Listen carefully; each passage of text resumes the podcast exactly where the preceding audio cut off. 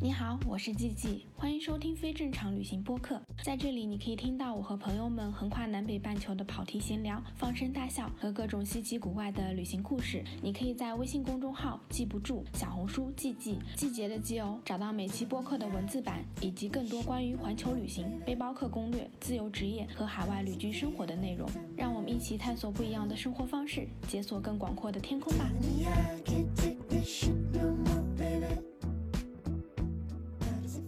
Hello，大家好，我是季季，欢迎收听非正常旅行电台。这是一档横跨南北半球的旅行播客，带你用声音环游世界。今天这期播客呢，接着我们上次聊的河西走廊。然后上一期其实我跟阿婷已经跟大家聊了，就是在我们河西走廊前面半段的，去了武威，然后到张掖，再到嘉峪关，然后再到我们现在呢，就是到了敦煌，就是其实很多人。对于整个甘肃，我觉得最大了解的城市其实是敦煌。然后我们这期播客呢，就是来跟大家聊一聊我跟阿听在敦煌旅行的故事。我其实觉得我们到敦煌那天还是蛮有意义的，就是因为我们到敦煌的那天正好是二零二二年的十二月三十一号，就是跨年夜。就是真的没有想到，居然我们真的刚刚好在十二月三十一号的下午到了敦煌，就是非常意外，但是又很开心。哦，对的，因为我们其实这个路上的行程是没有仔细规划过的，我们只是觉得说，OK，我们要去这些地方，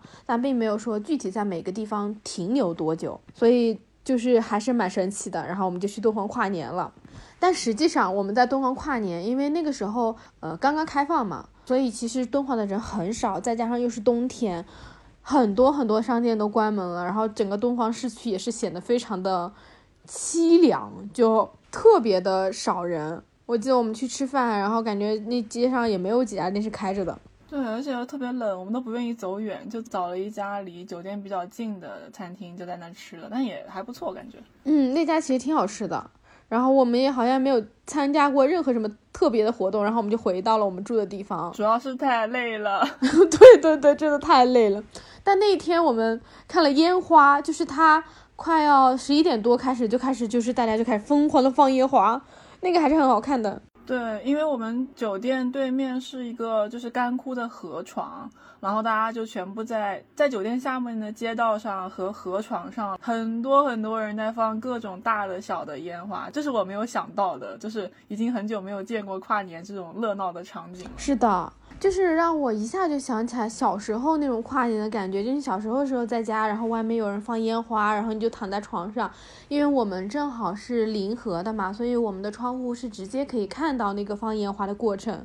就特别快乐。而且在我们酒店楼下还有一群人在那围着跳舞、唱歌，对他们搞了一个那种。火堆，然后一群人，好大一群人，就手拉着手，就围着火堆唱歌跳舞，我觉得好神奇啊！是的，我就记得我们俩就扒在那个窗户那里，然后就是在等着那个零点的倒计时。对，就那个有一个，我们房间有一个大的飘窗，就对着下面的街，还有对面的河床。然后记得哇，零点的时候就。就是到处都响起了烟花的声音，然后我们两个人就非常兴奋的在那个窗户上把窗户打开，然后在那录像，然后超级开心，就说新年快乐啊什么什么。对，就真的是印象很深。我其实完全没有任何一种要跨年的这种计划。那我们两个在工作，好像。对，让我觉得这个还挺特别的，就还是挺有印象的，居然在敦煌跨了一个年。对，神奇。是的。然后其实到了第二天就就二零二三年了嘛，然后我们其实本来我们是想要计划去莫高窟的，但是因为我们想要去买那个飞天的那个票嘛，然后那个其实是要提前比较久预定的，如果大家想要去看飞天专线的这个票的话，就要早几天，所以其实我们当时是隔天买票的话就已经买不到，所以我们买到的是三天之后的。票，所以我们就等于我们前面就计划说，OK，我们先去一些别的地方看。所以当时我们是决定直接从敦煌要开车去榆林窟，然后在这个沿线上就可以去看一些悬泉志。其实因为阿听，我才知道悬泉志的。悬泉志真的就是太不出名了，我估计大多数人就没有听过这个地方。我知道这个地方是因为看那个，就还是那部纪录片叫《河西走廊》，它里面有一集叫驿站。然后就是提到这个驿站，它悬泉志的这个志其实就是呃驿站的意思，它就是从汉代开始的一个相当于国家的驿站吧，有点像现在那种什么叉叉式宾馆、叉叉式招待所这种意思。嗯，然后悬泉是因为呃，传说那里有一个什么哪个将军部队经过那儿的时候没有水，然后用宝剑在山上插了一下，然后就出来了呃一口这样的悬泉，然后所以叫悬泉治。但这个泉真的到现在还有，我就觉得非常神奇，就是一口从。汉代一直就是有水有活水，然后一直流到了今天，流了两千多年的泉水，然后觉得啊，就好好厉害。对，真的。然后其实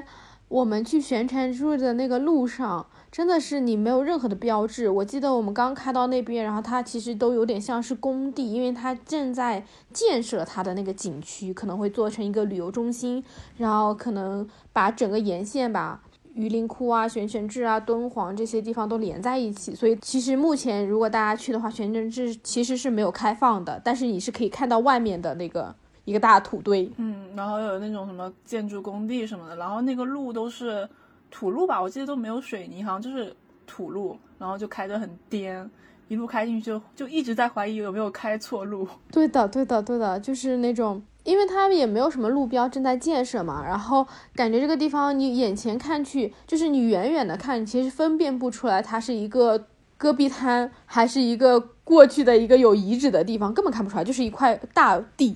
对，而且它那个遗址本来就已经。有点像是埋在下面的遗址了，它现在也已经全部回填了，就是一块平地，然后它可能稍微标了一下，插了一个牌子，说这个地方原来是什么什么什么。就是如果就算你能进去看，其实也看不到什么东西，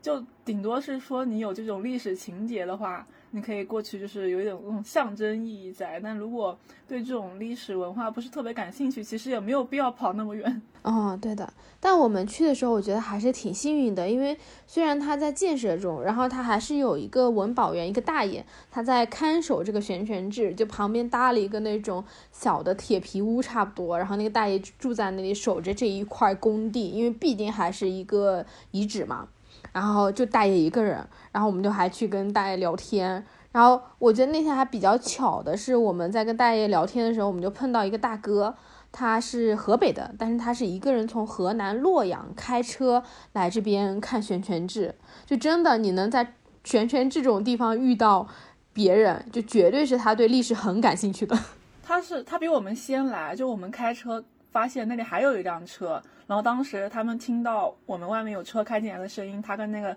大哥跟大爷两个人从屋子里面出来，然后那个大哥从里面出来，看到我们两个人开的那辆车车牌是辽 A，因为我们是租的车子嘛，然后就很震惊，他说：“难道你们是从辽宁那边一路开过来的吗？”而且 刚开始我以为这个大哥可能跟大爷都是就是工作人员嘛，结果他说他也是今天早上就是可能比我们才刚早到没有多久。他也是来这边，就是特意来看这个悬泉志的，哇，就特别特别的意外，就是居然还有人在这种本来就人很少的时候，然后还有人跟我们一样开这么远的车来看这样一个文化文物遗址，就哦震惊。对，而且这个大哥他是一路都是追着那个风随来的，就是他是根据那个，然后一路一路看过来的，我觉得这也是很神奇，而且也是一条很有意思的这种旅行的线路。对。他就一个人开着车，然后从这么大老远的地方跑过来，就是真的很喜欢这些。历史文化的人，能感受到他身上那种就是热情啊，是的。然后我觉得很好笑的是，因为我们当时是租了车嘛，然后租的那个车上它是冬天特别冷，然后它前面挡风玻璃就很容易积那个冰霜。但是因为我们那个车上它可能本身的那个就是清洗剂它太冷了，它就被冻住了，所以我们没有那种防冻的清洗液。我就在那里，因为我们车窗很脏，我就非常非常想要录像，然后我就跟那个大哥说。哎，这个东西我们是不是没有那个清洗剂？然后大哥说是因为你们那个是不是防冻的？然后他就给了我们一整瓶，就是清洗那个车窗的清洁剂，还帮我们网上，其实他是帮我们洗了那个车窗的。对对对对对，就他本来还想跟我们好多瓶，我们说不用不用，用不到那么多啊，太热情了。对，就超级好的。然后我们就看完玄圈之后，这个大哥就他也想要去榆林窟嘛，然后他就说那我们就一起走吧。然后我们就说好，可以的，就等于我们就先开车，然后就两个两辆车就一起往前走了。然后我觉得这个也很神奇，因为我们当时我跟阿听是过于守交通规则，就是它限速其实只有六十，然后我们俩就开的超级超级超级超级慢的那种，虽然车路上也没有什么人。然后这个大哥呢，他突然间给我们打电话说他在路边发现了一个城，然后问我们要不要下去看，因为我们俩开的太慢了，以至于他就是在边开车的时候就可能。就会飘到路边。如果你那种高速特别快嘛，你就一下就过去了嘛。因为我们开的过于慢，他就飘到路边，好像有一座荒城。然后他就搜了一下，说：“哦，这里真的有一座城市。”看一下地图，他就开始问我们要不要去。然后我们当时就决定，OK，我们也要拐下去，然后去这个城。所以我们就直接从我们开的那个国道上，然后下去了，然后就去了一座荒城。我觉得那个荒城是我们那一天。巨大的一个惊喜，对，就是你完全想不到，居然会有这样一个遗址，它在路边，然后它也完全没有被规划成一个景点，没有任何人在那里看管，它就像是被所有人被所有时光遗忘在那里一样。就它旁边是一些什么工地之类的，然后要么就是荒地，对，就是他一个人，就是哦，他一个城，就是孤零零的站在那里。哦，觉得不可思议。是的，因为他开过去的那个路就有点像是你从一个国道走到乡道，再从乡道走到村道，就开始越来越窄，然后有很多那种挖土机在挖车，然后旁边只有远处有一些小村落，然后其他都是那种农田和荒地，就真的很神奇。然后我们沿着那个路开进去，开到最后拐啊拐，然后你就发现前面有个巨大的那种。黄色的那种城墙，然后就在我们眼前，其实很震撼。因为我们去看很多那些遗址，你没有办法靠那么近。然后这个城它叫六宫城，然后它其实我们是真的可以走得非常非常近，甚至你可以爬到城墙上去的，就真的是比我们在远处看的时候就是要高很多。对，我记得我们俩当时开车，然后拐过去，就是它展现在我们眼前的时候，我们俩在那惊呼：“天呐，太震撼了！”嗯，对的。就真的觉得很神奇，然后我们就把我们的车停在了路边，然后中间就我们就去城墙探索，因为这个城池其实是还蛮大的，然后它是之前因为这种土匪什么的，就它有个简单的介绍，然后最后这座城池就被放弃了。它中间其实有很多不同的格局，而且它保存其实还是比较。完好的，虽然也是那种断壁残垣，但是呢，它还是有很多墙体都在的。你能看到它的一些基础的格局啊，这些。重点是它可以拍到城墙上，我觉得这个是让我觉得非常非常特别的体验。就是有很多段城墙，你都是可以走上去的，然后你就可以站在那个城墙的上面去看一整座城市。然后，因为它周边没有那种高楼大厦，你就会有那种你自己是在。荒漠中，然后好像就是能够立刻感受到这种历史的这种气息，因为它仿佛就是那种几千年到现在，它就是这样子的。对，因为那个城后面看介绍，它其实从汉朝开始就存在了，然后后面到明清的时候慢慢废弃掉，就没有人住了。嗯，查了一下，它大概那个古城东西有三百六十米，南北可能有二百八十米，然后高也很高，大概有五到八米，然后那个厚度其实也非常非常的厚，就是那个城墙很厚，它不是砖的，它是那种黄土垒起来的，走在里面是很震撼，因为你它就是一个城池，所以人走在里面是非常非常渺小的，然后我们爬那个墙爬上去也要手脚并用那样子。对的。我们后来不是去了玉门关嘛？玉门关就是一个你没有办法去爬的城墙，这个是真正的就是野生的、自然的，然后你可以站在上面的城墙。对，而且其实这个比玉门关那个大蛮多的。是的，然后。我觉得还比较好玩的是，后来我们就是沿着那个城墙就一直走嘛，走了之后就还看到有那种兔子洞，然后我们再走过去，它有一片土地，我真的非常喜欢那片土地，因为它是那种均裂开，就是那种干涸均裂开那种土地，其实就是整个城墙围起来，城中间的那块荒地，然后它都是那种有很多的那种龟裂的纹理，然后上面又覆盖了一层那种薄薄的那种白雪。整个人走在那片土地上，你好像就是被整个那种很西北大漠那种很宏大的那种氛围，整个人就被包裹在中间。然后在那片荒地的正中间，有一棵就是树叶都已经掉光了，有点歪的那种斜斜的一棵树，它就立在中间，只有它这一棵，就特别特别有那种孤寂的美感。我突然觉得这些场景有点像那种什么。龙门飞甲啊，那些就是拍那种西北大漠电影，就是那些主角们他们会去那种去找那种什么荒废的遗失的古城，就是那种感觉。是的，我觉得有那种感觉，就是非常适合写那种盗墓小说、探险小说。然后比如说你在这块地下面、这棵树下面挖一挖，就能发现一个什么机关之类的。对我觉得六宫城是真的很震撼，我非常非常喜欢。对。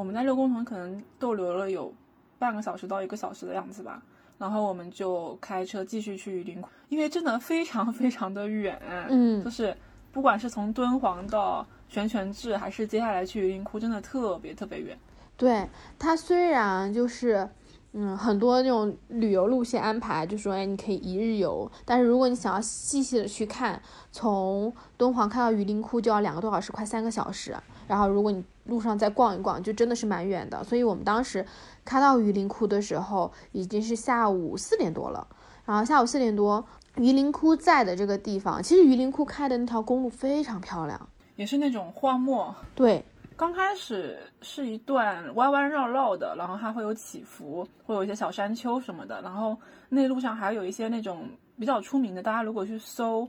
嗯，这条路线肯定会搜到了一些算是有点网红的那种雕塑吧。有一个叫大地之子的，就是一个趴在地上的婴儿，巨大一个在沙漠里。然后还有一个叫秦皇汉武吧，大概是这个意思，就是雕了一个那种看上去比较像汉武帝的那个头像。嗯，然后还有一个像是那种。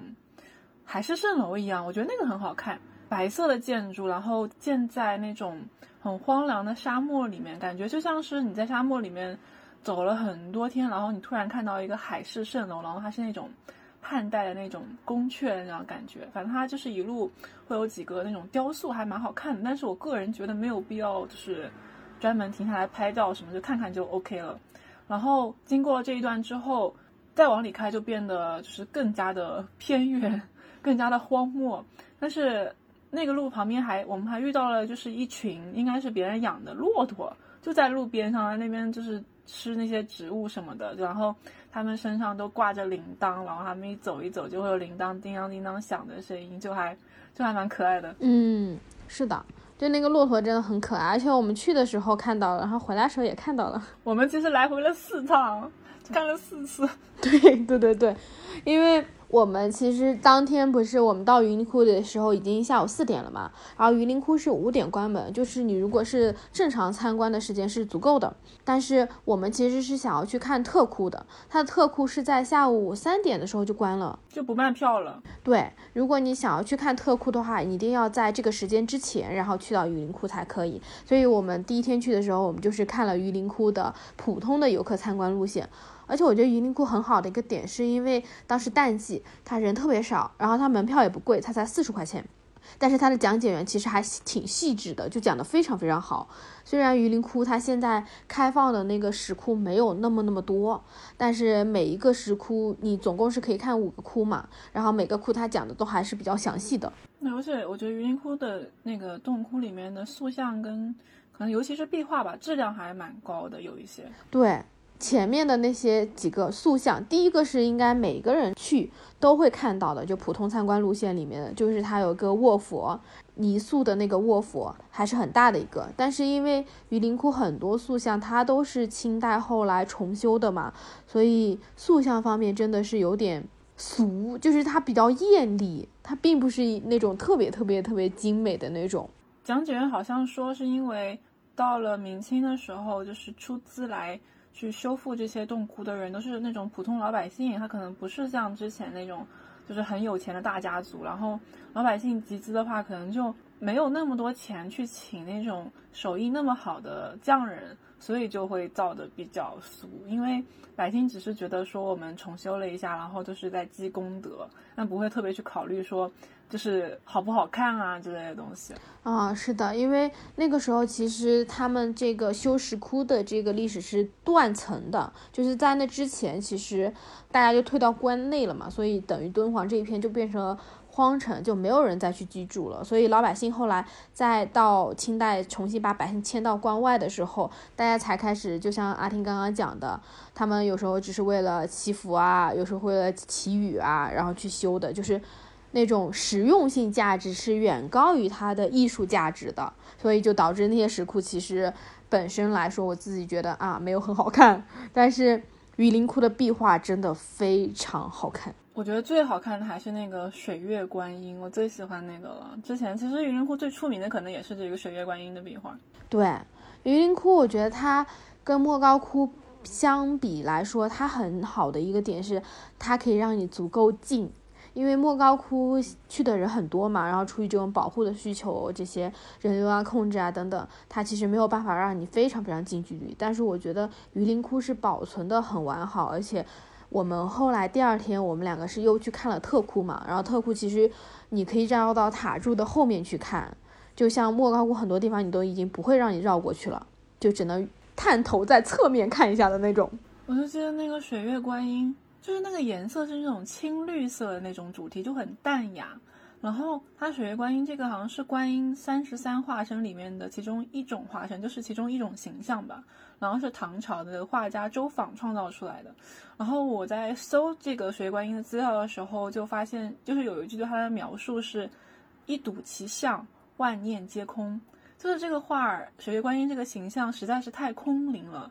然后你去看这个画的时候，你整个人好像。就是身心都变得清净了，就有那种脱离了凡俗的感觉。我觉得确实是会这样，因为它真的画的太好了。然后那整个颜色，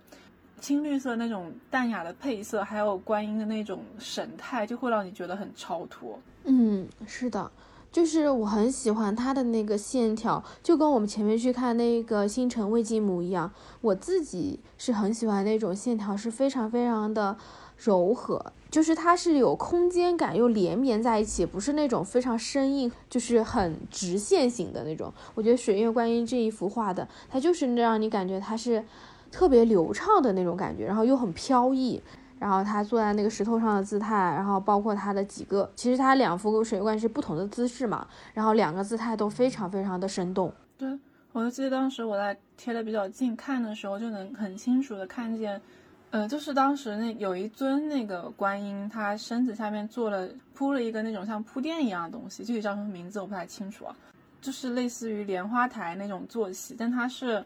铺展开来的，就是从他的坐的地方，然后一直铺展到下面的小溪那边，然后我就记得看那个线条非常非常的清楚，就是一根一根、一丝一丝的，然后还有那种金色的线条，哇，你就觉得一个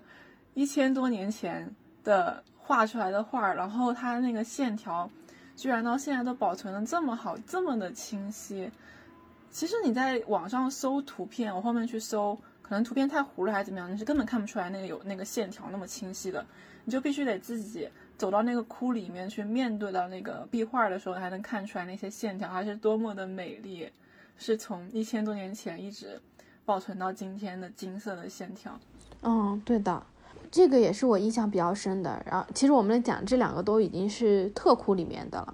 还有一个我印象比较深的是我们在普窟的时候可以去看的，就是那个曹元中的那个。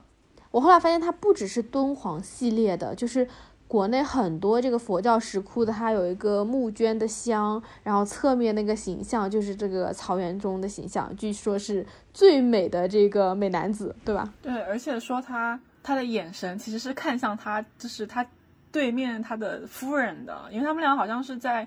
那个窟里面一左一右吧，就是面对面的。然后讲解员就说啊，说你们看那个曹元忠，就是那个丈夫，他的眼睛顺着他的眼神去看，是看向他的妻子的。我觉得这个还蛮有意思，不管他是真是假，都蛮有意思的。嗯，是的，其实那个窟画的也特别好，因为它其实是。难得，我觉得把供养人就是画的特别特别好，因为很多时候那个供养人的画像就是都会在那个佛像底下小小的一排一排一排一排，或者是在在最上面像那种千佛一样画特别小的一个。然后这个十九窟曹元中的他画像，他们其实是在这个石窟走进去的这个通道的两边，然后在通道右边就是曹元中本人的画像，然后左边就是他的妻子和他的女儿的画像，然后其实他是。挺大的一幅，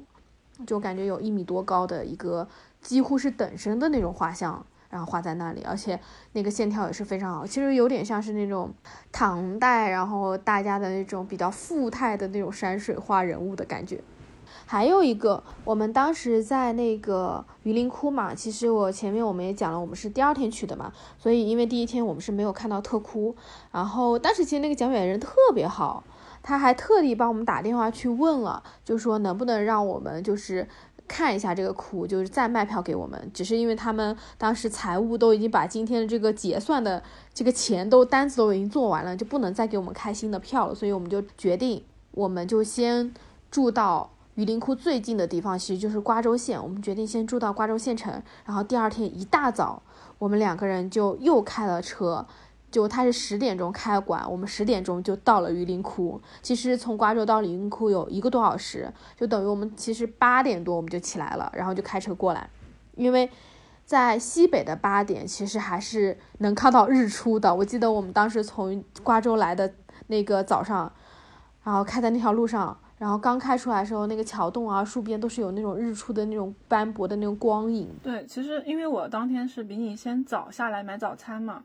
然后瓜州那个就是一个特别特别小的小县城，其实还蛮惊喜的，就是瓜州。嗯，就是它虽然你不要看这么小一个小县城哦，那我们当时订的那个宾馆那个酒店可能也比较新吧，其实是很小一个小宾馆，也不是大酒店，但它条件居然特别好，我 非常的震惊，也不贵。一百出头的样子吧，然后就是感觉住的还蛮开心的，然后我们那天晚上在那附近吃东西，就也在酒店附近吧，嗯，也挺好吃的，而且你记得吧，当时那个老板娘跟我们推荐说，他附近有一家什么什么那个店，说这家店很好吃，说他们瓜州人都去那里吃，然后我们去的时候就是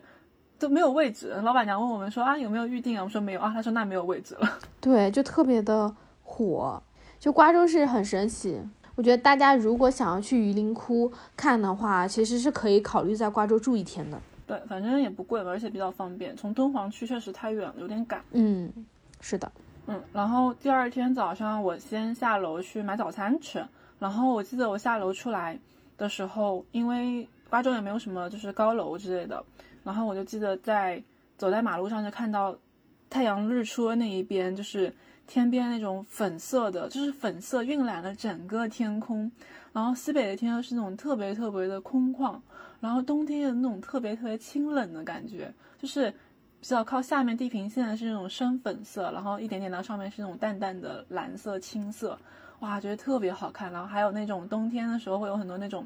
白色的雾气散在那个天空中，好美好美。而且后来我们开车就是出发往榆林窟走的时候，我印象中还有，因为我们开在路上，然后远处有一可能是工厂吧，然后还有一个很高的烟囱，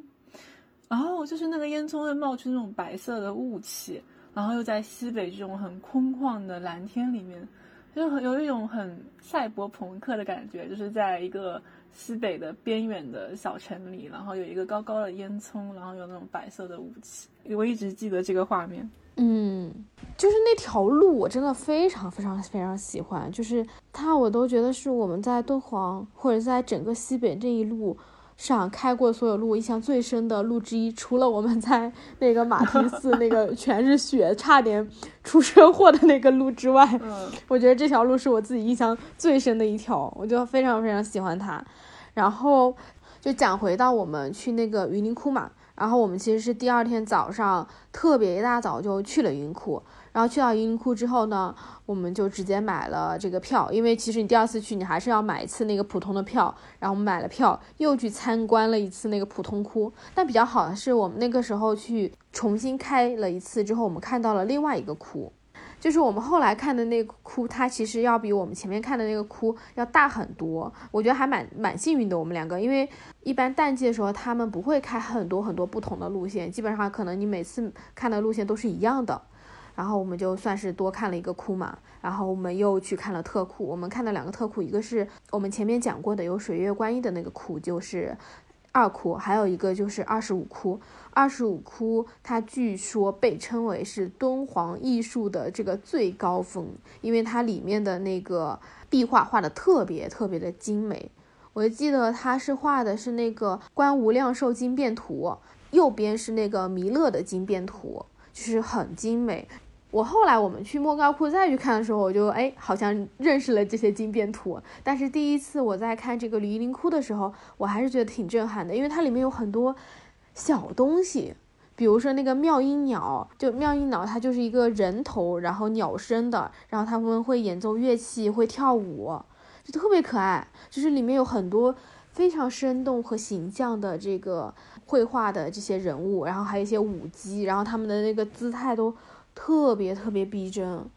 而且整个金变图是很宏大的，它就是画了整个极乐世界里面的所有的场景，就是歌舞升平，有很多乐器在飘，然后有很多飞天在天上飞舞，穿过一个个那种亭台楼阁的那个柱子之间，然后有在讲经的，然后有乐师，就是我好喜欢那个，我觉得那个画就可以凑在那里看很久，因为它的每一个细节都非常值得你去看。对，就感觉它不是一幅那种很僵硬、很死板的宗教的画，它是有很多，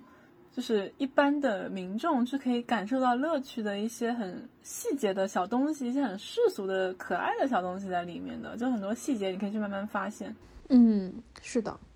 就我还是很喜欢那那个二十五窟的，因为那个时候其实我们是非常非常近距离的去看了，你几乎是可以贴到那个柱子那里去看这个。二十五窟，然后这就是我前面讲到的，你可以绕那个中心塔柱一圈，然后整个四面都可以看得到。因为我们后来去莫高窟的时候，其实它后面就看不到了，就它很多地方就不让你转到后面去看，可能出于保护的目的。嗯，对的，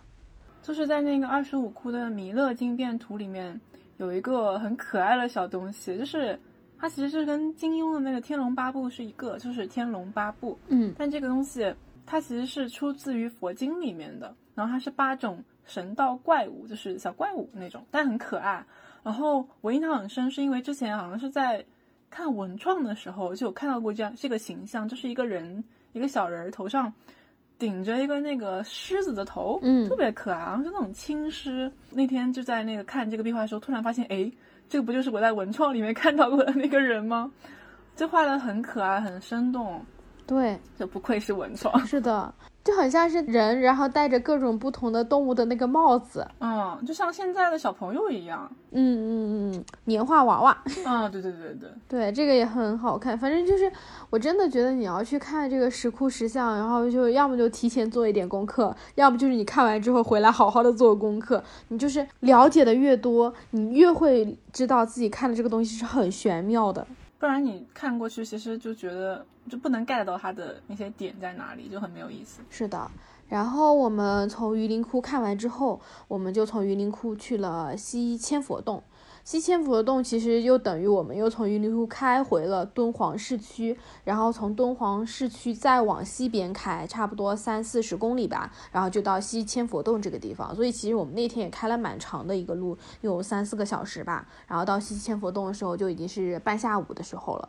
西千佛洞其实我自己印象没有特别深，因为它现在保存的那个洞窟只有二十二个，然后。能看的也非常少。我唯一印象比较深的关于七千佛洞的，就是我们去之前，因为它现在所有的这个敦煌系底下的他们所有的这些石窟啊，他们都是统一有讲解，所以他们就是等于你要排那个时间嘛，有固定时间，你可以跟讲解员一起。然后我们在等我们这个讲解员之前，就旁边有一个小树林，然后小树林在过去有一个小溪，它其实是一个小的峡谷，然后那个峡谷就很漂亮。我对那个峡谷印象都是挺深的，旁边还有一群羊。嗯，对的。其实所有这些洞窟，莫高窟、西千佛洞，还有榆林窟，它都是建在那种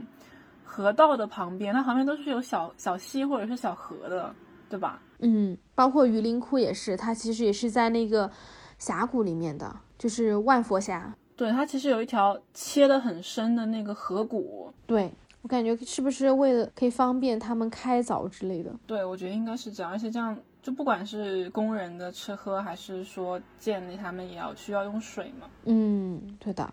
然后就是在西千佛洞，我们还是独享了一个讲解员，就是那个地方真的太没有人去了，只有我跟阿听两个人，然后那一个讲解员就给我们讲了所有的窟。我唯一比较有印象的是中间有一个窟。它中间有一幅画是那个汉密的那个壁画，那个是我们之前在其他所有的库里面都没有看到过的主题。我印象最深的是我进有一个动作的时候，哎，突然就一眼就能分辨出来，哦。这个画应该是北魏时候的壁画吧？就是因为我们一路过来已经看了太多壁画，然后听讲解员不停的讲，说啊这个画风应该是什么什么时代的，然后以至于到后来你一走进去看，大概就能分辨出来，嗯，这个画风应该是什么朝代的。对的，感觉有点上道了。嗯，然后我们在西千佛洞其实停留时间也没有很多，我们就去了玉门关。玉门关其实也是我很喜欢的一个地方。哦，我也超级喜欢。对。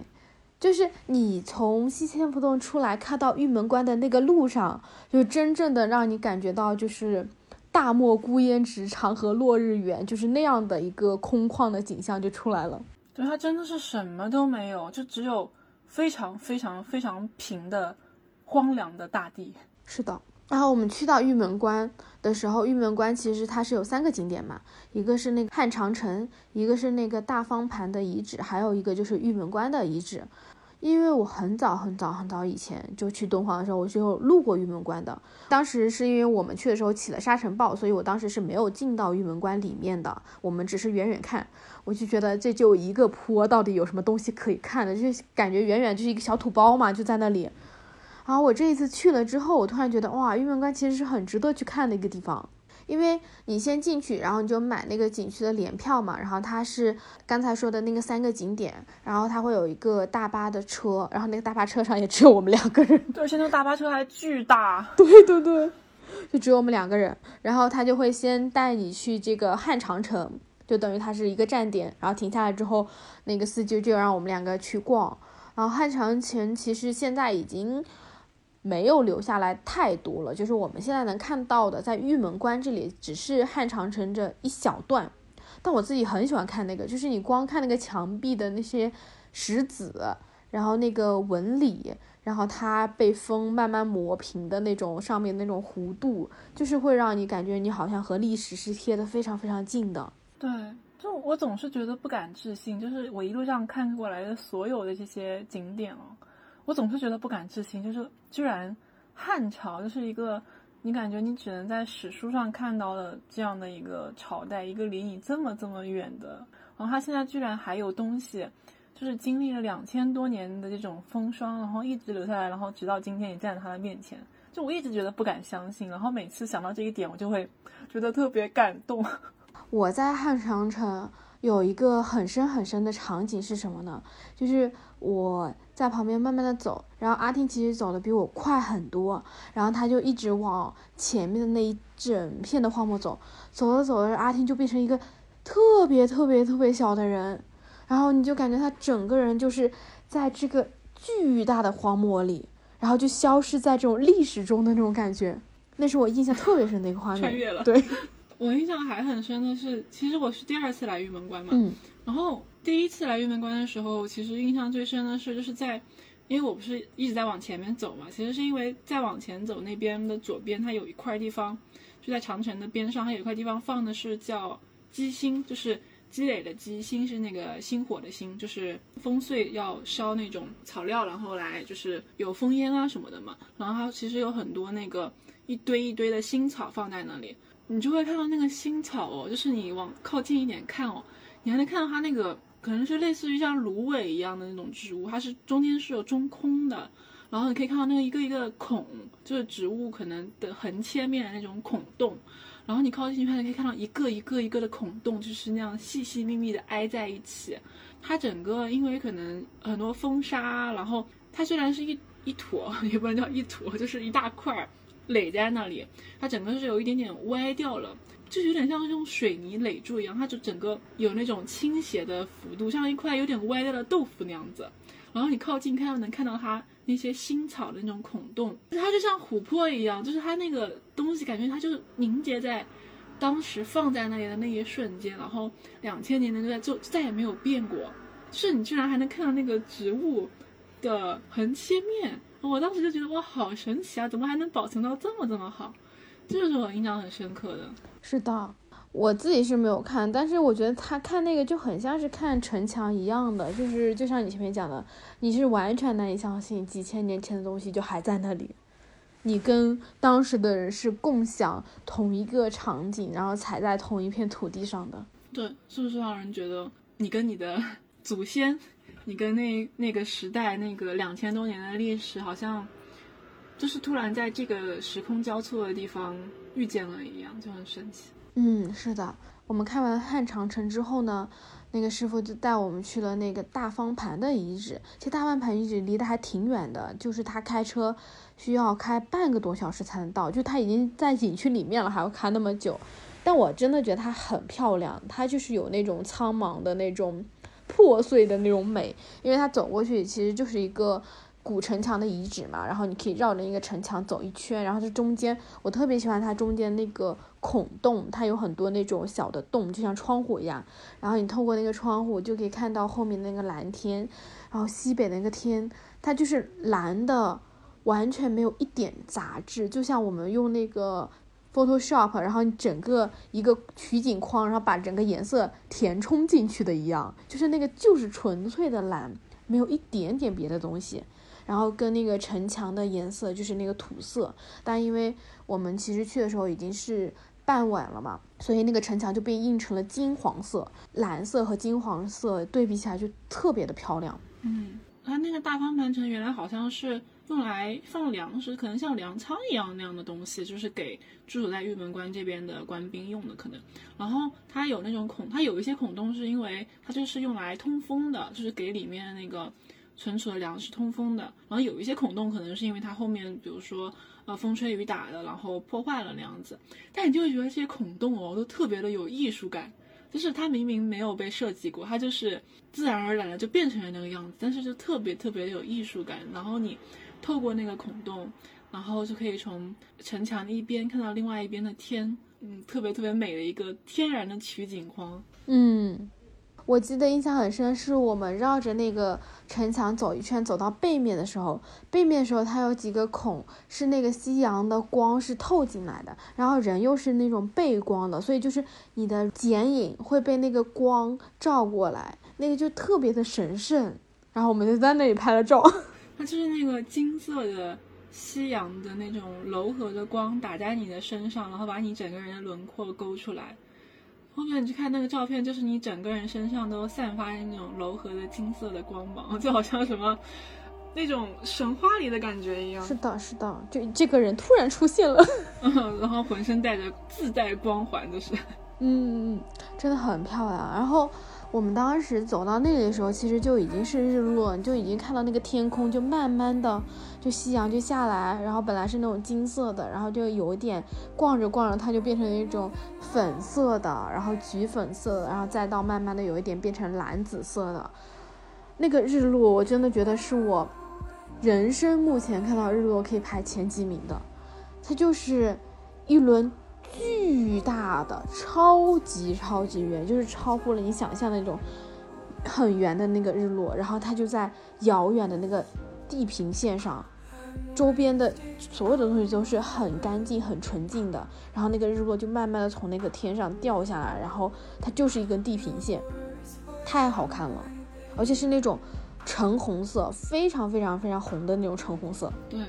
因为我们是回去的路上，就是从大方盘城后面那个司机师傅开车带我们去最后一个，就是玉门关那个，就是那个关的那个景点。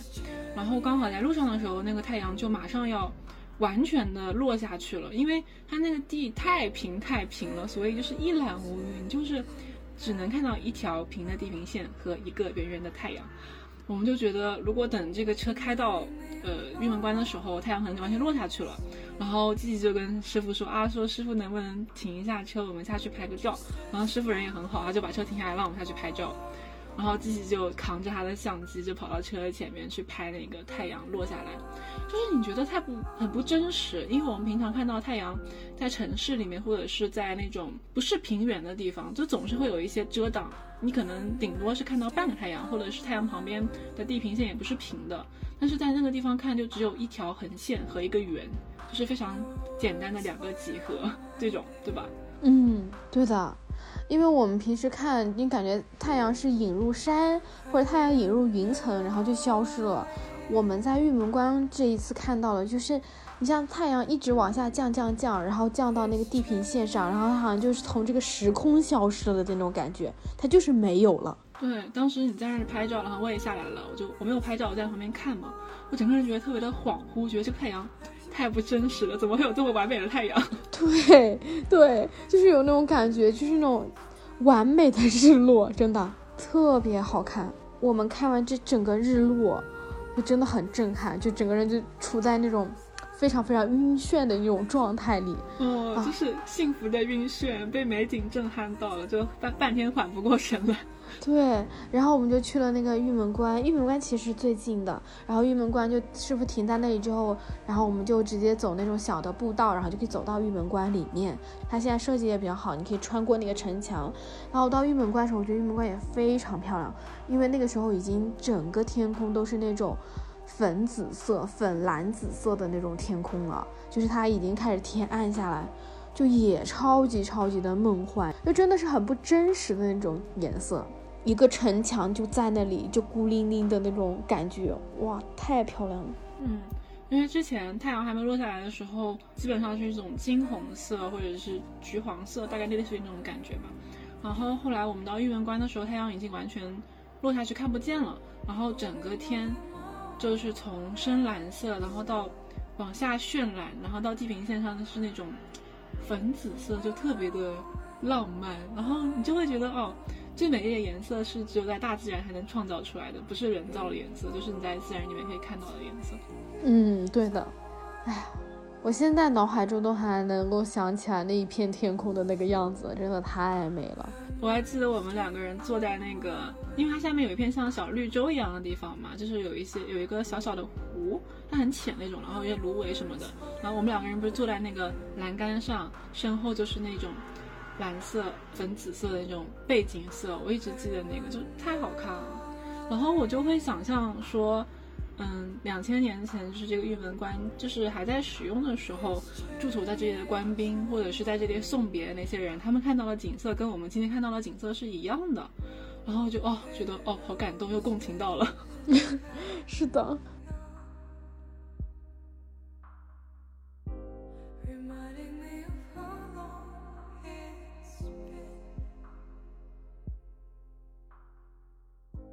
然后我们从玉门关回来的时候，就整个景区都已经关门了，就所有的灯都黑了，灯都关了。我们进去的时候发现，哎，大厅怎么连灯都没有了，一片漆黑，真的非常好笑。然后我们就是穿过那个漆黑的大厅，然后走出去，走到我们车上。然后我们开车回去的时候，就已经是那种天都黑了。我们还在路中间停下看星星，因为那条路上一个人车都没有。嗯。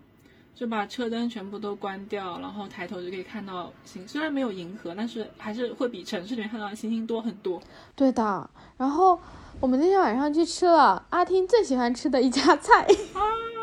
太好吃了！那个店是我第一次来敦煌的时候，当时只是在大众点评上面随手一搜，然后看哎这家店的评分还不错，然后就去了。但当时因为哦，当时也是只有两个人，我跟另外一个朋友。他那个是 iPad 上点菜嘛，然后会有照片。当时朋友我看到一个照片上面那个一个黄黄的东西，他就问店员说这个是什么，然后店员说这个是拔丝鸡蛋。我当时其实觉得这这个听上去就不怎么好吃，我就没有想点。但我朋友就说啊，那点一个尝一下。结果他上来之后，哇，我感觉惊为天惊为天蛋，太好吃了。就是你没想到鸡蛋居然还能做成拔丝，太神奇了。而且他那个。好像是先，可能是先把鸡蛋摊成那种蛋皮一样的东西，然后再把这个蛋皮拿去炸，然后再挂那个丝，就拔那个甜甜的糖丝，然后所以它就是外面是甜丝丝的、脆脆的壳，然后里面还是嫩嫩的蛋皮，哇，超级香！怎么会有这么好吃的东西？对，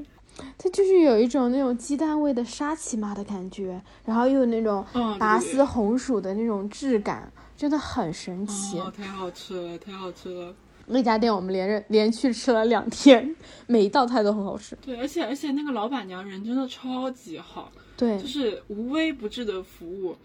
嗯，他还会。特意跟你说啊，说你可以用什么什么买单，然后可以更便宜啊，什么什么，然后会或者说会担心你吃不完啊，干嘛干嘛的，就是他不会像那种商人一样说想算计，就是想多赚你的钱，他是真的就是认真的在做菜，然后想让每一个来的顾客可能都有那种很好的体验吧。还有说就是很多人都是很喜欢他这家店，然后就会每年如果来敦煌都会来吃的那种。哎，我以后去敦煌一定要再吃这家店，就是太好吃了，而且它其实有很多很多菜，我们我们都没有吃，因为我们就两个人，然后也只吃了两顿，所以也没有吃到很多菜。但我觉得每一道菜都很好吃。对的。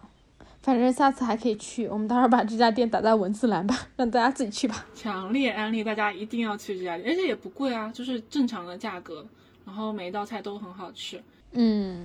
是的。然后我们在那个敦煌的第三天呢，我们就去了莫高窟。然后这个莫高窟也是我们去了一个比较特别的体验，就是我们去了一个飞天专线。这个飞天专线其实只有淡季才有。而且要提前在那个他们的那个小程序上提前去买票的，很有意思的一个体验吧。就是我是在刷小红书的时候看到有人说，哎，现在有这个飞天的 AI 专线，说可以去预定。而且本来淡季敦煌的票价，呃，莫高窟的票价就已经是半价，就很便宜。所以虽然那个飞天的 AR 专线更贵，但是因为本来是在半价基础上更贵，所以其实没有贵哪儿去。就在那个呃莫高窟的小程序上搜就可以搜到，然后就可以找时间，然后预约就好了。然后我们当时去就是，嗯，它是跟普通的游客分开来坐两坐两批不同的车去的，就是前面一进去的时候看影片什么的都是一起看，然后后面要坐大巴进到莫高窟里面去的时候，就会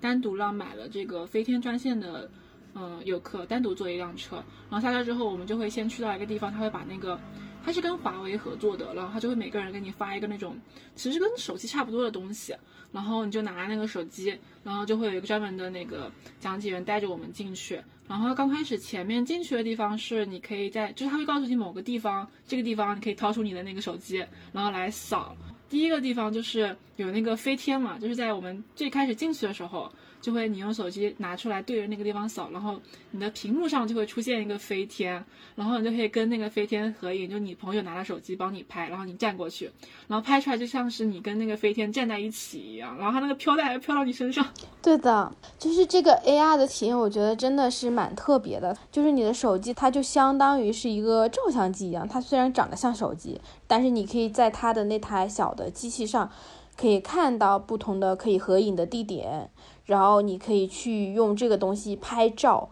就他拍的照片，你是可以通过小程序下载下来，就你自己的照片是可以下载下来的。然后你通过这个相机镜头的时候，你就可以看到动态的这个影像，就有点像是我们自己看那种 3D 的电影，然后 3D 的场景直接出现在了你的面前，然后你就可以走进去，去跟这个场景一起去合影，我觉得非常有意思。我们其实可以倒回来讲一讲我们去莫高窟的整个过程。我们其实是买了早上十点的那个飞天专线的那个票嘛，然后进去之后，它其实你在它现在有一个数字中心嘛。阿丁之前去过，他知道有这个数字中心。然后我在差不多十年之前去的莫高窟，所以那个时候根本就没有这个数字中心。然后你进去之后买完票，他会给你发一个手环，然后你可以去看它有两部的数字电影。这个对我来说还挺震撼的，因为我之前完全没有看过。拍摄的非常的精美，第一部是那种跟敦煌的历史啊，然后这些比较还原度比较高的，就真人的一部电影，讲的也特别好。它像是一个背景介绍，感觉第一部对，就让你去了解莫高窟的这个历史。然后第二部，它是一个像是一个小巨蛋一样的，就感觉你是躺在半个蛋壳里的那种感觉。它是那个球幕的，对，就是它整个是那种凸起来的一个球幕的那种影屏，然后你在下面看，它就会有一种把你包裹住的那种感觉，但是有可能会有点晕哦。对，它是那种天空幕布的那种感觉，就是你是。半躺着在你的那种椅子上的那种感觉，然后它很多里面展示的就是你看到的一些特窟，然后它把它做成的那个数字化影片，然后那些佛像啊，然后有很多细节就可以直接到你眼前来，真的是做的特别好。对，因为很多窟有一些是特窟，然后大家不一定会去看，或者有一些窟它根本就不开放，但是它那个影片里都可以，就是你可以看到，而且因为数字化的一个好处就是它可以。特别特别的清楚，其实反而因为如果你自己走到洞窟里面看的话，因为光线啊，或者是不能靠那么近的原因，其实还没有你看影片看的那么清楚，就很多细节。嗯，对的。然后我们看完这两部影片之后，就是刚刚阿听讲的，然后他就会带你去坐车，就是如果你是飞天专线的话，你就坐飞天专线的车；如果你是普通的这个游览票，就坐普通的。其实那飞天专线很便宜的，我记得我们那时候买是一百四十块钱一张，真的完全不贵。对，然后飞天专线差不多，其实开车就开个大概十几分钟、二十分钟左右就到了那个呃莫高窟那里。我们拿了那个讲解器嘛。拿了 AR 的那个设备之后，我们就去了莫高窟前面，然后就是到了刚刚我们前面讲的第一个你见到的场景，就是一个在树林上的飞天。其实它就是那条路上，那条路上它两边长了一些白桦树，然后你进去就可以用通过你的设备就可以看到那个飞天，然后再一路过去，它就有很多那种石窟壁画中的那种生活场景。对，它还配了声音。对。尤其那个刷牙的声音，我觉得印象特别深刻。它做成动态的那种，动起来了。你可以想象，它就是像复原了《清明上河图》里面这些人的生活场景，有在那种什么耍杂技的、烧火的，然后经商卖东西的，然后每一组人物，就是你拿着那个手机的，就可以一直看过去。然后你靠近他的时候，你站在那组人物之前，他就会放出他对应的这个生活场景的声音。我真的好神奇。然后你再往前走，就到了可能传统大家都看莫高窟会看见过，它上面就是有一个蓝色、红色的那个牌坊楼，然后上面写着莫高窟三个字。然后那个地方就是九色鹿，它其实前面有几个台阶嘛，然后九色鹿就站在那个台阶上，特别特别特别可爱，它就是非常生动的。然后九色鹿上还有飘带，它身上有飘带，然后那个飘带是会动的。九色鹿还会走来走去。它还会走，对，它会从那个台阶上下来，特别可爱。大家就都跟它拍照，真的好好玩，就效果也蛮好的。嗯，对的，这个逛完之后，其实你拿那个设备还可以看到，就是如果你是对着那个石窟的嘛，你就可以看到石窟上面的一些编号，比如说这是哪个哪个窟，什么什么的样子，你都可以看到。然后之后我们就开始了正式的参观。正式参观其实飞天专线参观的这个路线跟普通路线其实没有什么太大的差别，但是淡季很好，淡季的话。你去参观普通路线是可以看十二个窟的，旺季的话就只有八个窟。我们在莫高窟这一次参观，已经算是我们在整个河西走廊旅行中人最多的人了，我感觉是吧？但也其实也只是我们刚开始在开始游览的时候看到有几队人，就能看到除了我们这一队之外，还有两三队人的样子。但其实等到我们后面出来的时候，也没有人了。对的，真的非常少人。我记得。我上一次来是旺季的时候来，就是一种你还没有来得及看这个石窟，然后就下一波就已经在门口等着了。就是在崖壁上走的时候，大家就是那种并着肩，然后你要岔开让一下，然后才能走过去。太多人了。我之前两次来也都是在夏天的时候，旺季的时候来的。哇，就是那个走廊上全都是人，然后每一个洞窟门口都有人在排队要进去看那种。对，哎，真的淡季真的太好了。然后我们就看了那个十二个窟嘛，十二个窟其实看了蛮久的，就我觉得讲解员讲的也还比较细。我们大概看到了下午一点多嘞，十二点多一点，就是我们其实从早上十点开始进去，就整个。包括这些观影啊什么，所有下来其实有三个多小时。对，莫高窟本身的时间就是要留比较长的，因为前面看电影就蛮久的，然后你开车过来又要一会儿时间，然后你在浏览，就算只是八个窟也会看很久，那更别说是十二个窟了。对，就是我们在看这个石窟的那个路上，有一些地方还是可以用 AR 设备去看的。讲解员就会告诉你哪里你可以拿起来看。我觉得有一个还蛮喜欢的，就是它有很多那个飞天，它就会说话。他说我是莫高窟的什么什么什么飞天，然后我们有什么样的性格，就是就用飞天的这个角度去讲第一人称，对自我去介绍，特别可爱。对他就是总结了一下不同的时代画的那个飞天，它的可能。嗯，特色是怎样？可能线条比较柔和啊，还是怎么怎么样的？然后就以第一人称的视角说啊，我我们是什么什么朝代的飞天，然后我们怎么怎么样，还挺可爱的。然后可以，哎，它那个做的很细，你就可以用那个手机那个 AR 的设备去拍下来，然后存下来，就还蛮好看的。对，我们就真的是非常快乐的疯狂拍照，拍了好多，每个飞天我们俩都拍了。然后看完那个飞天之后，我觉得有一个还蛮好玩的，就是因为莫高窟，大家去看很代表性的一个建筑，其实它是在外面有一个地方叫九层楼，就是它里面有个巨大的那个大佛嘛，走进那个大佛也很震撼。然后 AI 的话，你在外面跟九层楼合影的时候，你可以看到整个楼是有佛光的，然后你还可能看到整个佛像的那个轮廓，它就是按照真实大佛的那个高度去还原的，所以就是你能感觉到啊，大佛原来是这么高的，因为你真正走进那个大佛，因为它太大了，你看到的就是它的脚趾头。所以我觉得这个也很好玩，就是。真实的感觉到佛在你背后的那种感觉，佛光在我背后，佛祖就在我的背后。是的，佛光普照，就特别可爱。然后我就觉得 AI 的这个还是特别好玩，就能够体验到一些不太一样的那种感觉。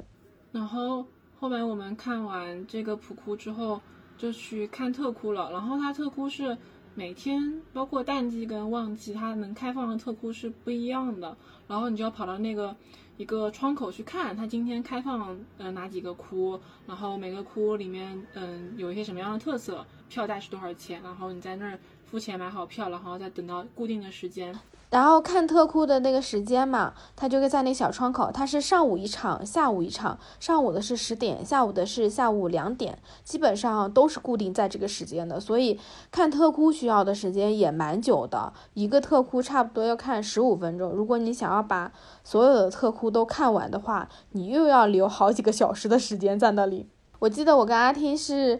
我们看完那个普库之后，就差不多一点了嘛，十二点多一点了。然后特库要两点，但因为莫高窟真的太冷了。就虽然我们前面讲了很多，就是啊这个窟很好看，但真的淡季唯一的缺点就是它特别的冷，零下十几度。然后你在户外站两三个小时，然后你再走进那个石窟，因为那个石窟就是有那种地气，你就能感觉那种寒气。冰冷的寒气从石头传给你，你就感觉你的脚已经不是你自己的，寒气入体，真的，这脚就不是你自己的。然后我们中间就在等那个特窟的那个开放的时候，我们就跑去那边有一个小小的咖啡馆，就乐乐咖啡馆是敦煌的一个小狗，它自己还有自己这个小狗的 IP，对对对，就很神奇，有它自己的动画。对，我们就在那个咖啡馆吃了一点东西。哦，我觉得这个要一定要提醒大家的是。一定要带吃的去淡季的时候，因为淡季它基本上大部分的商店都已经关门了，然后只有那一个咖啡厅开着。如果你是上午逛完还想去下午看特库的话，那你就要带午饭，不然的话你就没有什么东西可以吃的。对，而且它就是本来因为之前去都是旺季嘛，它就会有那种文创店啊和一些会卖一些简单的吃的，什么凉皮啊或者方便面这种。然后我本来还想这次去的时候美美的逛一下文创店，采购一番。这个文创店根本就不开门。对，游客太少了，他可能不足以支撑他开个这个店面的人工。对，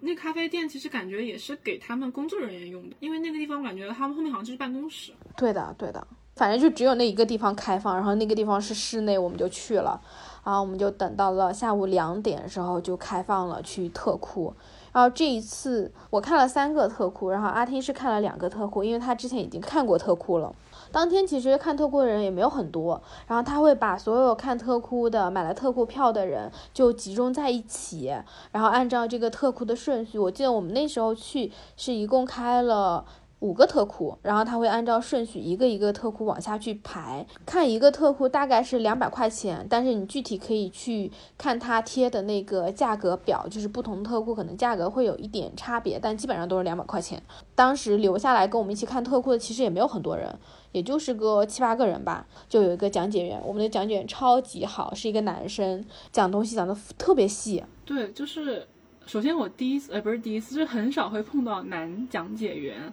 他不是像很多讲解员可能讲的太累了，或者是怎么样，就很程式化。他是感觉哦，这个人是很生动的，他真的是有在认真的跟你讲，他是有认真的把你当成，呃，就是有兴趣来听这些东西的人来认真的跟你讲这里面的很多东西，包括他自己的思考。他就不只是跟你讲一些可能背下来那种比较呃程式化的东西，他会跟你讲他自己的一些新的发现，他自己的一些见解。我觉得哦，感觉这个讲解员很不一样哦。对，然后我记得印象很深的是，我们一开始去看那个二二零窟嘛，然后看着看着，因为在那个莫高窟里面很多它是没有电的嘛，为了保护这些壁画，所以看着看那手电就没电了，所以呢，他就那个讲解员就要去找那个手电，结果一走出去，隔壁的那个讲解员他也带了一个人，他们正好讲完了，他就把他手电送给我们这个讲解员了。然后这个讲解员就在说：“你看，菩萨还是会保佑我们的。”立马就让菩萨给我们送了手电。谢谢菩萨。对，谢谢菩萨。啊，真的笑死了，超级可爱。谢谢菩萨。然后我们看的那个二二零窟，我记得那个窟是你很想去看的，因为它有那个药师佛。对，那个特别好看。那个那个也是因为我看了那个河西走廊的纪录片，然后他有一集讲莫高窟的造像，他就是以这个二二零窟为对象来介绍的。然后他像他主要是那个药师佛下面的跳舞的那个跳胡旋舞的那些呃舞技，因为他跳舞会有那个飘带，然后飞起来嘛。然后就说这这一幅壁画就是那种满壁生风，就是你看这个这一幅画，你感觉就能看到风。就虽然风是无形的，但是你能看到风的那种感觉。我其实之前前两次来的时候就很想看这个窟，然后但是每次都不开。然后我后面去问当时那个人跟我说，说这个窟是要在淡季的时候才能开的。所以我这次就是冲着这个窟就一定要再来看。哦，其实莫高窟的那个壁画，我觉得它整体的那个精美程度还是就整体不是说具体的，它是要超过雨林窟的。然后尤其是特窟。包括绘画技艺啊，然后精细的程度，就它是整体精致。榆林窟是有一些地方让你觉得特别精美，然后这个我印象也很深，就是那个七十尊药师佛的。然后我们家去看的是五十七窟，五十七窟就是有一个大家称的就是最美观音嘛，就是它是那种感觉头是有点低低的往下去。有点含手的那种感觉，然后你下去又有点羞涩，然后又特别漂亮，然后它的那个颜色也是那种，呃，前面我们讲到就是那种淡粉蓝色的那种颜色啊，真的很漂亮，就是画的很好看。对，而且感觉她头上是像蒙了一层面纱一样，一层白白的面纱。对，就从来没有见过这样的形象。对，就是有很朦胧的那种美，包括观音的那个姿态。它不像是宗教里面那种很神圣的，它更像是就是大家平常可能会见到的，在俗世里面能见到那种很美的少妇的那种感觉。对，但是这可能就是观音，它可以以千种形象展现给人，去度化你，去教化你。对，然后那个观音上面，它不是有很多那种饰品嘛，然后它们都是那种立粉贴金，就是它是立体的。你从侧面看，它很多那种小的那些线条啊，然后都是那种凸起来的一点点金色的，我觉得那个也非常好看。对对对，就会嗯更生动，然后整体的观感就会好很多。就它不只是一幅平面的画儿，它还是三 D 的。对的，对的。然后我就去看了四十五窟，四十五窟之前阿听是已经看过的。对，因为那个窟很好看，所以第一次去看看过了。对，然后四十五窟窟它主要表现的是塑像，因为前面其实大部分的时候你在看石窟都是看的是壁画嘛，然后这个窟就是看的是塑像。然后我们在看这个窟的时候，因为不是每一个人他们都买特窟票，或者说大家买的那个特窟的那个哭是不一样的，所以等到四十五哭的时候，其实里面只有我和另外一个女生，然后我们俩在那里面看，然后。因为只有两个人嘛，我们就在那里提问，讲解员就给我们讲了超级多佛像的故事，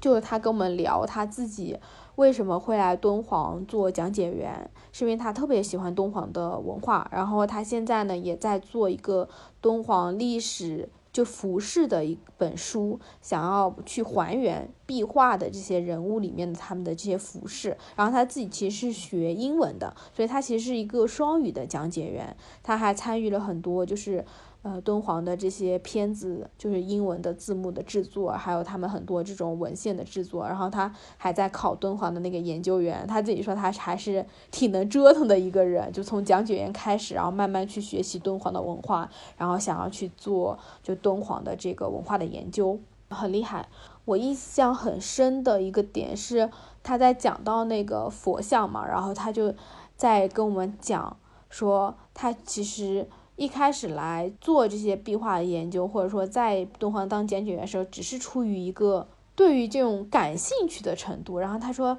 他有时候自己会来看这些窟，看的越多，就越能够理解很多石窟艺术，理解很多这种文化背后的那种可能是更深层的含义。我记得他当时跟我讲的一个点是，他说，在这个石窟里面待了久了，在敦煌待久了，他就会觉得时间好像是不存在的。我们在这里看一千五百年前的佛像，好像我们自己以为是我们在看佛，但实际上佛也在看我们。你知道，我当时是站在那个石窟里，然后前面就是一排塑像，非常非常精美的塑像。他讲完那一句话，就佛在看我们的时候，我就是有种那种鸡皮疙瘩的感觉，你一下就是特别的震撼。因为其实很多壁画讲的都是西方的极乐世界，描绘的都是那样的一个场景。他就跟我们聊了，我就问他，我说你觉得什么是西方极乐世界？然后他就说，他以前对这个东西只有一个名词，或者说一个类似于他们是做文物的。OK，这幅图是西方极乐世界。然后他说，直到他自己在疫情的时候感觉到说，好像。有很多不确定性的东西，然后自己一个人在家里要跟自己相处，他才慢慢的感觉到，可能真正的极乐的世界，在他的理解里，或许就是你不会再有那么多的烦恼，才是他理想中的那样的一个世界。然后他说，后来疫情开放之后，他们又回到这个石窟里面，再去看佛像的时候，再去看这些壁画的时候，你的那个感受就不一样了。然后我听他讲完这个，我就是觉得。像石窟啊，像这些壁画，它就是要你要一直去看，它是会伴随你人生的成长，然后你看到的每次看到的东西都是不一样的，你能够理解到的事物也都是不一样的。真的，我当时就立刻问他，我真的立刻就问他，我说要怎么去考敦煌的讲解员，然后你们就可以天天来看。我觉得，嗯，就是能够把自己的兴趣，然后真的成为职业，其实是一件蛮幸福的事情。而且，尤其是你在真正的从事这个职业之后，还能很热爱它，然后能发现一些更新的东西，就反就是一件更幸运的事情。嗯，对的。我就特别开心，然后后来就很好笑，然后我们就从那个 石窟出来之后嘛，觉得他讲的太好了，因为他对于这些东西的理解特别好，然后我就上去加了微信，然后想要邀请他来录播课。对他有自己的小红书，他也会就是，感觉他也是其实在努力的用就是媒体的这种方式来去，嗯，去向大家介绍，去大家宣扬去敦煌这些文化嘛。他小红书上那个就是会向大家介绍一些那个。洞窟，然后里面的那些壁画啊、塑像什么的也做的蛮好的，对，做的特别好。我就希望我们到时候把他约来聊一聊真正莫高窟石窟里面的艺术，因为其实我们今天讲了很多很多东西嘛，然后有两个点，一个是那个石窟它其实是没有办法拍摄的。所以，我们即使给大家看文字版的，然后你也很难去看到。再有一个就是它背后的那个历史啊、文化，它太深远了。我觉得我我了解的不够那么多，然后我就想说，应该有一个专业的人来给你讲讲真正的佛经里面的故事、历史里面的故事，那样子或许是一个更好的展现的形式。而且还很想让他讲讲，就是就是在那边当讲解员是一种怎样的体验。还蛮想了解的，对的。等我们录完这一期，然后我就去约，敬请期待。我有一个点，就是我们刚才没有讲到，就是你记得我们当时在从榆林窟开到西千佛洞的路上，我们路过了一个哦，那个塔是吗？的，你想起来了吗？嗯，想起来，想起来。就当时季季在开车，然后我坐在副驾，我在到处看嘛。然后我突然发现，就是远处也是那种荒漠嘛，沙漠那样子的地方。然后我突然发现，很远很远的地方有一个小小的塔。然后它中间上方特别特别的亮，就有一圈光环，然后向四处发散，能看到那种光束，就是四散在地上。我想，哇，这是什么东西？是什么圣迹吗？还是什么外星人啊？然后是我叫季季也跟我一起看，然后我们后面想一下，应该是那种就是太阳能的那种收集的太阳能塔，就是它其实因为离得太远了，你就只能看到那个塔身，但其实你再仔细看，其实它下面。就是围绕着塔身四周的地上是环了很多圈那种像镜子一样的东西，它会反光，然后把那个光从镜子上反射，就是从下往上再照到那个塔的一个可能像一个环，就是聚集能源的地方。但是你从远处看，好像是太那个塔从上往下发散光芒一样，然后我就感觉很像那种。什么外星人的那种很神奇的呃机器啊，或者是像那个你打那个游戏里面一种那种就依靠电力的那种高级武器一样那种感觉。对，它就是有那种圣光，就是像一种神迹，也像我们小时候玩的魔法棒，就是你拿起来那个。棒，然后举起来就能吸收什么日月的，然后神圣的能量的那种，就很奇妙。就是你能够看到光束一条一条的往中间那个地方汇聚，然后那些光束都是那种透明的，然后白色的光束，非常的神圣。就是看到那个东西，一下就是能够感觉到，人就是会自然向往这种。近乎于神奇的，然后充满光明的一些很玄幻的一个东西，你也不知道这个东西是什么，但是你看到那个东西就会觉得哇，好神圣，心生向往，马上就想要跪拜下来，跪拜圣迹。对的，笑死！但真的，这个也是我们印象特别特别深的一个点。嗯。然后就是这一路还有很多，就是感觉碰到了很多有趣的人，嗯，就是不管是这个讲解员，还是之前说在悬泉镇遇到的那个大哥，哦，那个大哥后来不是还给我们发了很多，他一路上又看到了很多那种遗迹吗？对的，对的，那个大哥还就是那个从河南开车来的那个大哥，他还去了很多其他的风水，还给我们发了，这真的很好。所以其实这一趟旅程还是我觉得特别有。意思的一个点就是很难遇到大家，我们两个可以一起去看那种很偏的小地方的石窟。然后其实很多东西我们在看想看的东西都在一条线上，就不需要去说照顾这个人照顾那个人，我们就是天天就可以站在石窟里面。这个点反而是超过石窟本身让我觉得特别开心的一个事情。嗯，就是你能遇到有一个人可以理解你为什么想去看这些东西。因为可能很多人会觉得这有什么好看的？对，希望可以之后再去几趟敦煌。对，敦煌，而且其实我们这一条线还有很多地方没有去。对，那个金塔寺必须要去一次。未来就是其实感觉这条线是可以走很多遍的，它一路上有太多太多东西了，而且本身自然风光也很好看，而且你不同季节去看肯定是不一样的。西北的食物也很好吃，然后人也都很热情。对的。差不多，这就是我们这一期的播客了。大家其实可以结合我们上一期一起去看。我也在小红书发了我们这一次跨年旅行的视频，大家也可以去看视频，因为视频可能能够展现更多我们看到的所有的那种很梦幻的场景。那差不多，这就是我们这周的播客了。谢谢阿听来聊天，咱们下周六的时候继续闲聊全世界，拜拜，拜拜。